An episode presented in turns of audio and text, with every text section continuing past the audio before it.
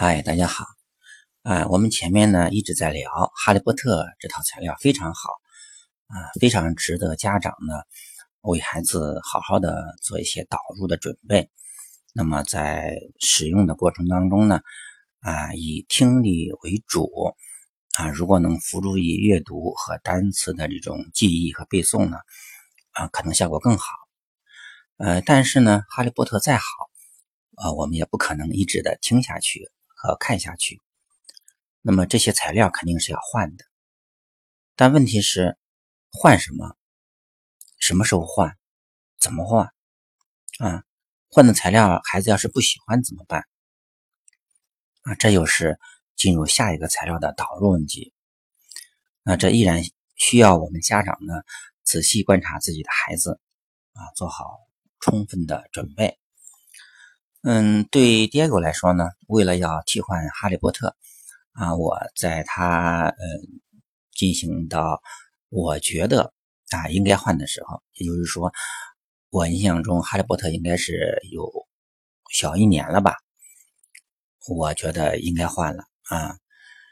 那当然，此此时呢，Diego 依然沉浸在那个哈利波特的这种啊快乐当中，那么我当然必须要提前做这件事情。啊，我查了很多资料，那么重点在网上关注了一些比较有名的一些材料，啊，比如说像《指环王》系列，啊，《纳尼亚传奇》系列，啊，还有比较传统的这种《福尔摩斯探案集》，还有《星球大战》等等。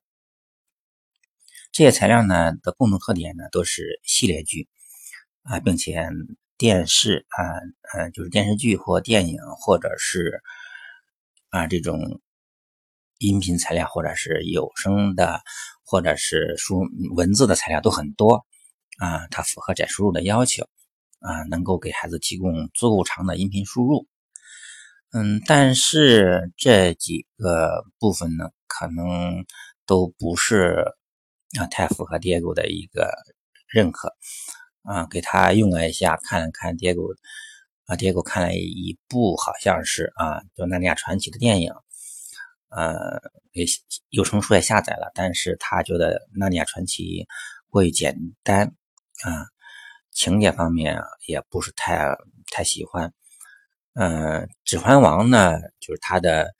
情节，就是它的场景呢，内容呢，也也不是太感兴趣。其实我特别喜欢让他呃听一听这个福尔摩斯，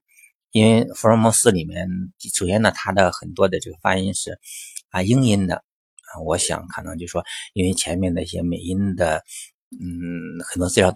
都是美音的，我想让他要再多接触一些英音的啊，这样的话把这个啊口音给他，嗯，就是给他杂杂乱起来。但是他害怕那个福尔摩斯里面的那个杀人的那种情节啊，就不喜欢看这种杀人的这种，呃，暴力的这种。那么。后来没办法，啊，就原来有有一套希腊神话的有声书啊，就是 Bossy Jackson 的这套，我们前面提到过，当时弄过，后来又翻出来，又反复的又就没得听了啊。后来又反复的听了半年。那么之前呢，糟糕历史和 Miss Busters 这些当时的一些看过的这种系列剧呢，又给他转了转，转成了 MP3。呃，又将近停了一段时间。那么后来，呃，总算是感觉，呃，星球大战这块儿，它算是算是有点导入成功了啊。然后看了星球大战的几部正剧，我们知道那个星球大战被迪士尼呃公司买去之后呢，呃，重新做了一些修订啊，它推出了几部啊，四部正剧。啊，然后后面还有一些前传，啊，就有正传有前传。那么看了一些呃电影，确实效果不错。嗯，又从图书馆借了一些，嗯，这四部正传的一些英文书，反正看了一看。那么因为当时他 C A C A E 通过之后呢，嗯，觉得应该有个奖励，那么他就想要了一个在这个星球前传。不有一个 BB-8 机器人嘛？他后来就给他买了一个，都玩的挺开心。嗯，但是从我的内心来讲呢，嗯，这些东西很多都是这种，就是我们叫做 fiction 是吧？就是这种虚幻的、科幻类的。那那么我其实内心我是希望它能够，呃，逐步的转向这种啊非科幻类的这种东西啊，所以说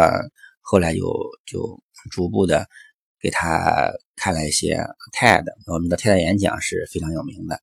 我们有的时候吃饭的时候啊，比如说晚吃晚饭的时候，相对来说比较轻松，那么这时候会看个一个 TED 演讲。那么 TED 演讲里面，当然我们现在讲啊，网易的这个公开课平台里面有啊很多的这种 TED 演讲啊，它也有中英文字幕。那么泰坦演讲里面，我印象比较深刻的就是一块看了一个啊拖延症，嗯，演讲的非常好。那么对孩子自身呢，除了英语能力的提高之外，那么对他自己的认知呢，对拖延的认识啊，以及如何克服拖延啊，当然他比较感兴趣的科技类的，像谷歌的自动驾驶的汽车等等啊，这里面有啊非常精彩的一些东西。那么主要是根据孩子的情况啊，就是范围比较广，嗯，那么发现比较好的这种 TED 演讲呢，就会收藏一下，那么找时间看。那么除了这些 TED 啊，还有其他的一些呃脱口秀啊，是吧？包括一些公开课。那么我印象呃挺深的，还有一个系列叫 Crash Course，这个当时是有两个美国的一个人在开始发表在。YouTube 上，YouTube 上，它这个视频点击率非常高。它是这个系列里面包括什么历史啊，包括经济，包括生物啊、化学什么的，又分那么几门课，每门课分嗯好多小的也片段，呃，语速记很快。但是因为它配有动画，因为专门有的专门有这种嗯动画制作公司来配合做。啊，所以说非常专业，也非常有意思。嗯，当时孩子也是看的不亦乐乎啊。当时我印象中，是我们系统的把那个经济学啊，就是呃经济学这部分都看完了。像一般来讲说经济学这么枯燥高深的东西，怎么能看得懂？大人又不一定也看得懂，也不一定感兴趣。但是因为他这门课很精彩啊，讲呃讲的很浅显易懂，然后呃我陪着孩子一起看，孩子看的不亦乐乎啊。就把整个都看完了，啊，也 引起了他对经济方面的兴趣。嗯，还有一个我感觉很深刻的，就是，嗯，有一集，呃，有十集，大约是澳大利亚的一个节目，叫 “You Can't Ask That”，就是你不能问那些东西。那么，它主要是从，嗯，澳大利亚本地的这种少数群体一些采访的一些节目。比如他从网上收集一些争议性的问题，然后呢，请几个嘉宾上来向他们问问题，然后它的内容和节目的名称啊，实际上是比较有意思啊。就是说，嗯，节目名称是说 “You can't ask that”，你不能问，意思是说，在现实生活当中，一般嗯不倾向于问，就像女人的年龄啊，男人的工资。那么他这个节目的内容其实。更深就是什么都敢问，什么都敢答。比如说他的呃几集的话，有一集是身体矮小者，就是说侏儒症的人，你问他是任何你想问的问题，他都能够回答。还有坐轮椅的人，还有那种是叫做 transgender，就是那种跨性别的人。我印象中，正好前一段时间，嗯，特朗普不发布了一个嗯行政命令嘛，就禁止这种 transgender，就是跨性别的人。